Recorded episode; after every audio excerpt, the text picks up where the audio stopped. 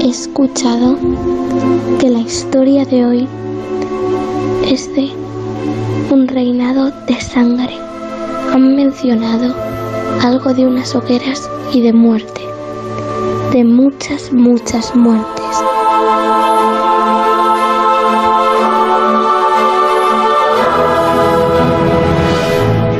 ¿Se han preguntado alguna vez cómo se ve el mundo desde un faro? En Onda Cero tenemos una estación de radio en lo alto de uno, en un acantilado asomado al Cantábrico. En Por fin no es lunes, Punta Norte.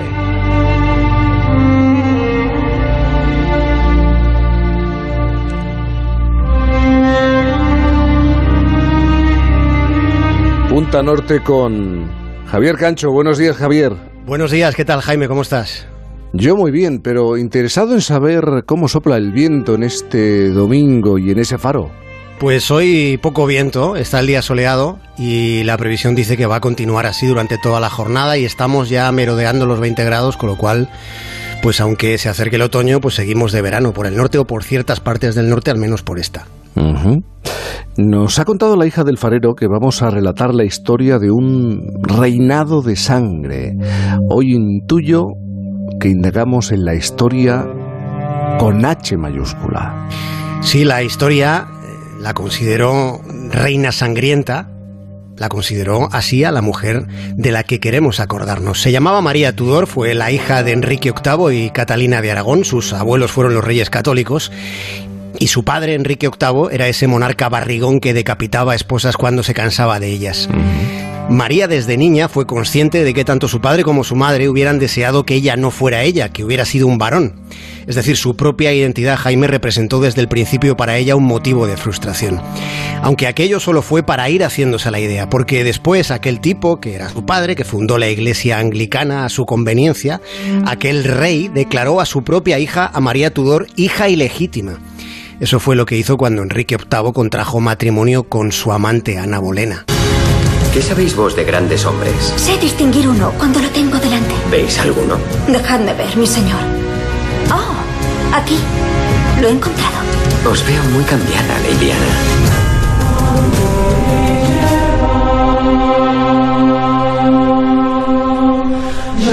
Se dice ahora, Javier, que estamos viviendo un periodo convulso, sobre todo en esto de la política, de cambios trepidantes y de cascada de noticias. Y yo creo que sin despreciar ni mucho menos la dimensión que tiene este momento, el actual, si lo comparamos con aquellos tiempos, sí parece que lo de entonces era vivir en la intensidad, ¿no? Lo que estamos contando es del siglo XVI, si no me equivoco.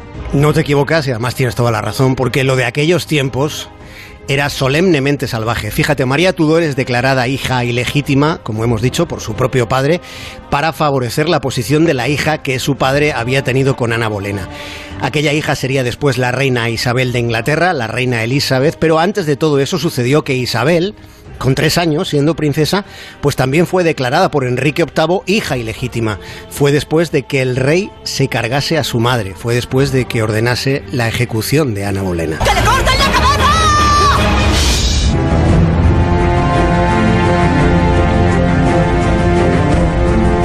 Como marido entonces, Enrique VIII era un criminal, pero como padre de- debió ser uno de los peores que jamás haya existido en esta historia. Pues sí, porque el único hijo que tuvo Enrique VIII, el deseadísimo varón, fue Eduardito VI de Inglaterra, hijo con la tercera esposa del rey.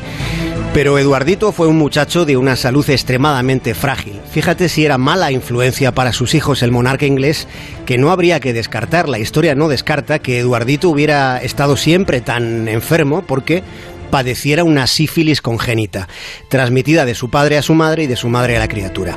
De modo que Eduardo VI de Inglaterra murió joven, lo que favoreció la llegada al trono de sus hermanas. Primero María Tudor y después la hija de Ana Bolena, Isabel I Elizabeth, conocida como la Reina Virgen. The Queen is dead! Long live the Queen! There are moments of crisis to have inherited a most parlous and degenerate state. Isabel I, la reina Elizabeth, fue la gran enemiga de España. Subió al trono justo a la muerte de la otra hija, a la que Enrique VIII catalogó como ilegítima, María Tudor, de quien hoy nos estamos acordando. María Tudor, que solo fue reina de Inglaterra durante cinco años. María Tudor, entonces como reina, fue quien intentó restaurar el catolicismo en Inglaterra, ¿no? Fue ella, sí. La corte española, de hecho, conspiró para que María fuera reina de Inglaterra y un año después se casaba con Felipe II.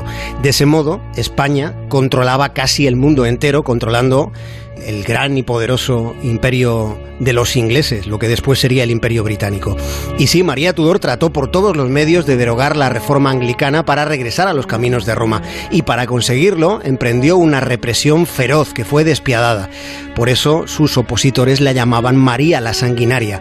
María Tudor condenó a la hoguera a 273 personas de una sola vez. Esas condenas a la hoguera es lo que se llamaron las persecuciones marianas. Se las conoció así, ahora en nuestros tiempos se habla del marianismo, con otro tipo de referencias. Que también ha desaparecido, sí.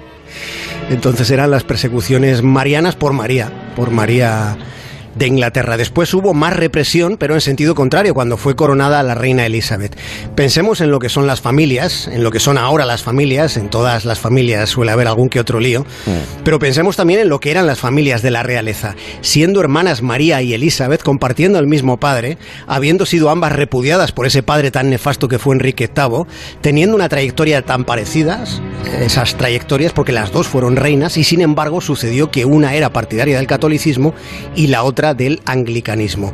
Las dos, eso sí, fueron suprarrepresivas. Aquellos, Jaime, fueron años de baños de sangre. De hecho, el Bloody Mary es una bebida cuya inspiración parte de María Tudor. Se llamó Bloody Mary por María la Sanguinaria. Es decir, que fueron los protestantes y María Tudor, fue ese el cóctel que propició el Bloody Mary es fantástico el juego y el malabarismo que nos proporciona el recorrido histórico de algunos personajes. Y estoy pensando, a esta hora de la mañana, el Bloody Mary es una bebida que nos puede acompañar muy bien. Sí, idónea para el momento que, tenemos en esta mañana, hay que aprovecharlo. Sin pensar en el pasado y en su pasado. Eh, te invito a uno cuando nos veamos. Pues espero que sea pronto, Jaime.